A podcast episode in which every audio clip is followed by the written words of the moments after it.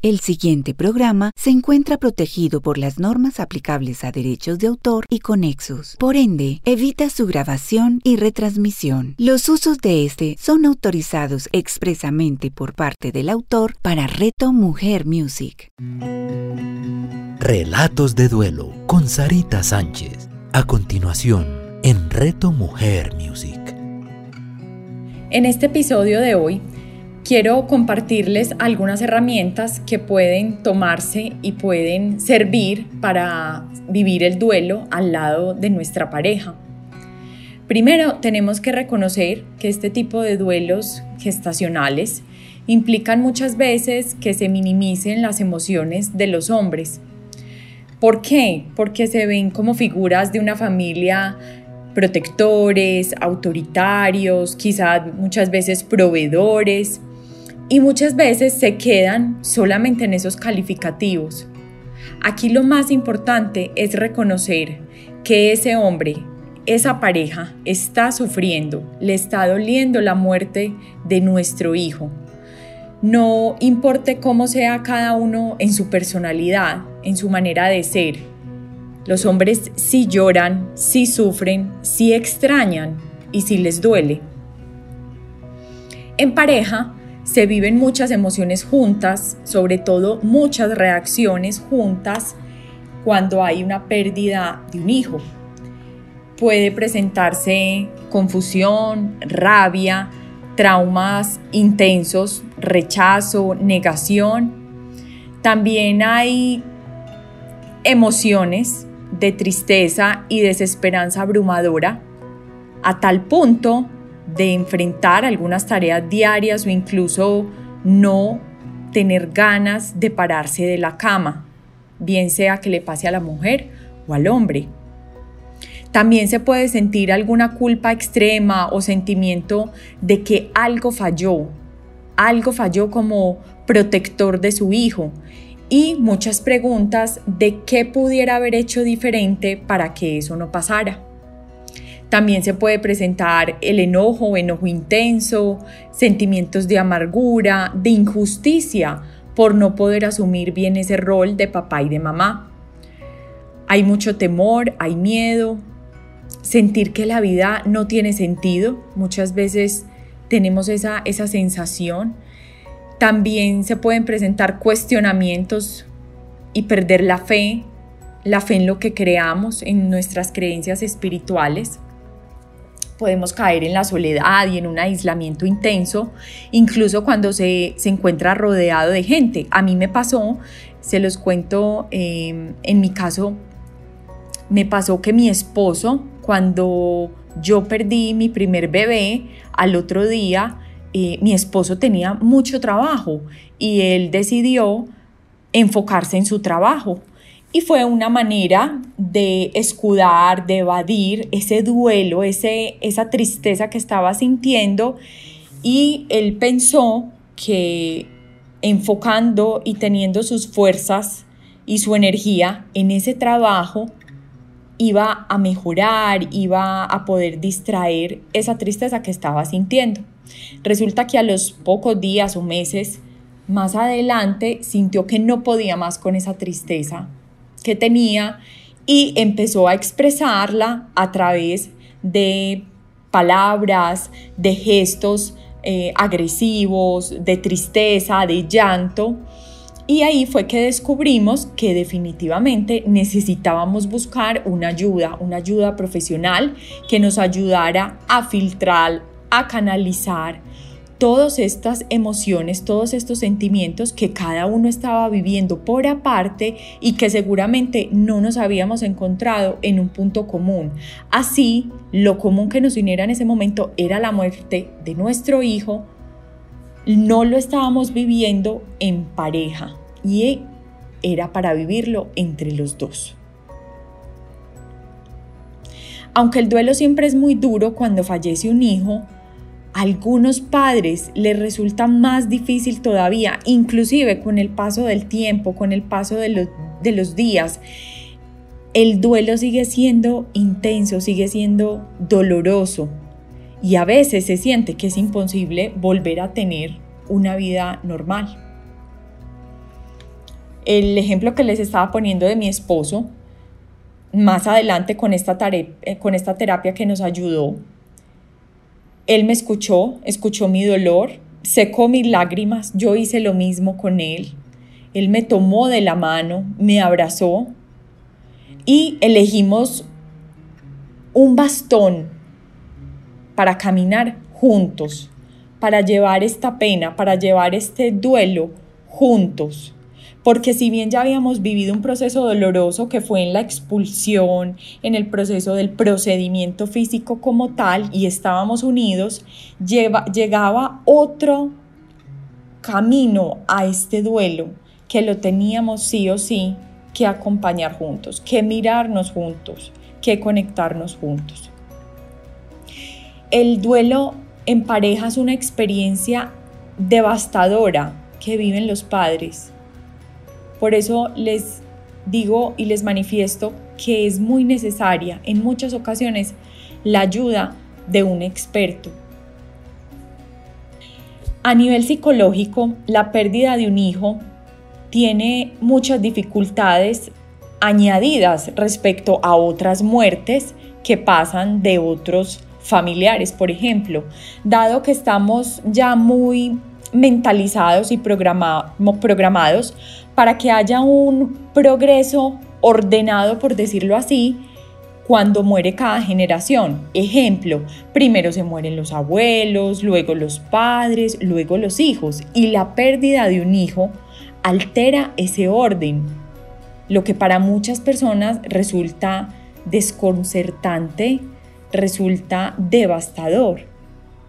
Además, a nivel de identidad, cuando hablamos de identidad, los padres tienen muy asumido que una de las partes que más define su rol como tal es la de proteger a un hijo, es la de proveerle a un hijo todo lo que necesita, de manera que la muerte de este hijo resulta confrontadora y dura para ambos.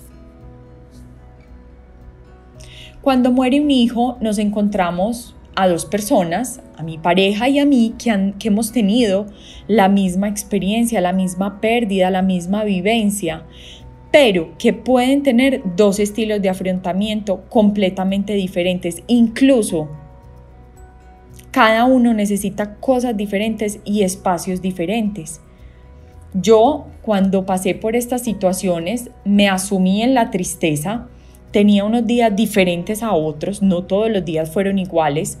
Tenía momentos en los que solo quería estar en mi habitación, encerrada, mm, con una luz casi que oscura. No quería hablar, no quería que me llamaran, no quería que me escribieran, porque obviamente estaba muy reciente. Mi esposo, como les contaba anteriormente, tomó la decisión de ir, salir a hacer sus diligencias, seguir trabajando. Y ya cuando nos encontrábamos al finalizar de la tarde, yo ya estaba un poco más tranquilo, él ya no quería hablar y fueron acumulándose como esas situaciones en el día a día, lo que, como ahorita les contaba, llegó a explotar, a acumularse tanto, a cargarse tanto, que dijimos, no somos capaces solos, necesitamos una ayuda. Si tenemos en cuenta que nosotros como parejas tenemos que convivir, no es que tengamos que convivir, es que convivimos bajo un mismo hogar, bajo una misma familia. Nos encontramos con grandes emociones, pero también grandes conflictos, entre ellos a la hora de armonizar y de vivir y de superar todos estos procesos de duelo. Muchas parejas tarde que temprano acaban haciendo algunos ajustes y deciden finalmente separarse y decir, hasta aquí voy yo en este camino, porque de pronto no superaron, vivieron en conjunto, se desconectaron un poco cuando llegó esta situación. La pregunta mm, de esta, de esta reflexión es cómo apoyarnos mutuamente lo primero es que debemos entender y aceptar las emociones que está viviendo cada uno. Si la mujer está sintiendo tristeza, rabia y el hombre está sintiendo impotencia, también está llorando, cada uno, cada uno mire con un observador de compasión, no de lástima, de compasión y de empatía, porque es una situación que estamos viviendo en conjunto, que nos une, que vamos a aceptar cada una de esas emociones. Eso nos ayudará a conectarnos mejor con este tránsito del duelo. Eso es una de las cosas más importantes. Por tanto, durante el tiempo que tienen por delante van a experimentar cosas parecidas, pero va a ser diferente porque lo están viviendo juntos. Y cuando se vive en conjunto, este tipo de situaciones son mucho más llevaderas. Otro punto importante del que puedo hablar y sé que funciona es compartan cosas juntos, bien sea en la casa, elijan momentos para compartir, para hablar sobre todo, para expresar. Yo le decía mucho a mi pareja, a Esteban, vámonos a caminar, vámonos para un ambiente de tranquilidad donde respiremos un aire diferente. De pronto uno a veces en la casa, como pasa todo el tiempo, está muy cargado de todas esas emociones y también hay que liberar los espacios. Entonces nosotros lo que hacíamos era buscar un bosque o, o un lugar diferente donde a nosotros nos recargara de otra energía. Entonces salíamos a caminar, nos sentábamos en cualquier parte que, que observáramos y podíamos compartir un café, conversar, yo lo escuchaba a él, él me escuchaba a mí, bueno, ¿qué vamos a hacer? Vamos a buscar una terapia de pareja, este ejercicio que estamos haciendo nos está ayudando a superar todo esto que estamos viviendo. Y fue así como nos conectamos tanto que en algún momento ya dijimos, bueno, hay que, hay que empezar otra vez la búsqueda, hay que volvernos a cargar de esa fe y de esa esperanza para poder continuar ese sueño, alcanzar ese sueño de ser papás. Otra de las herramientas fue buscar la ayuda de un especialista. Para muchas parejas que ya sienten que hicieron todo, pero que les falta esto, es crucial que entiendan que esto es normal, que buscar la ayuda de un especialista es normal, es natural en cualquier proceso, no solamente en un proceso del duelo de un hijo.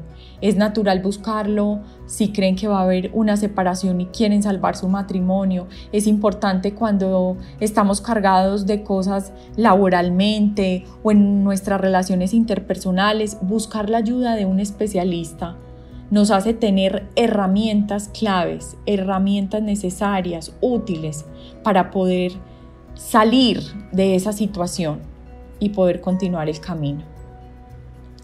En este proceso de buscar la ayuda de un especialista, no tiene que ser un proceso donde tengan que estar los dos. Muchas veces yo fui sola a mi proceso de la terapia en dos sesiones, en dos oportunidades estuve sola y en otras dos oportunidades pudo estar mi esposo.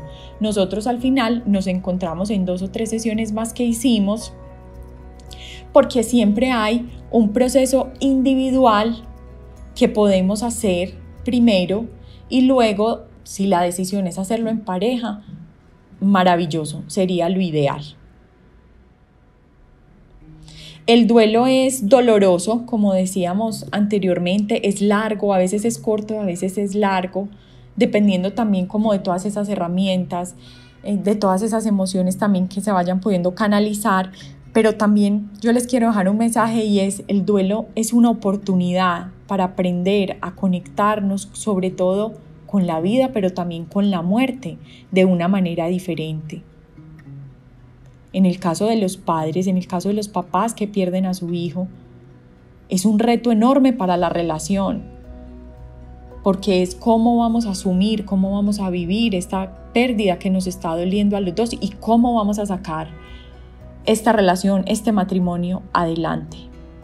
Mucha paciencia, mucha generosidad con ustedes mismos y con el otro, con esa pareja que los está mirando saber que hay días buenos, a veces no tan agradables, a veces podemos decir, hoy fue un día horrible, fue un día pesado, pero que puedas mirar a tu pareja y decir, sé que aquí cuento contigo. Traten de no ser impulsivos, pero tampoco de callar, de manifestar, de expresar. Y créanme que va a funcionar cuando se tiene esa paciencia, esa tolerancia, pero sobre todo la unión y el amor.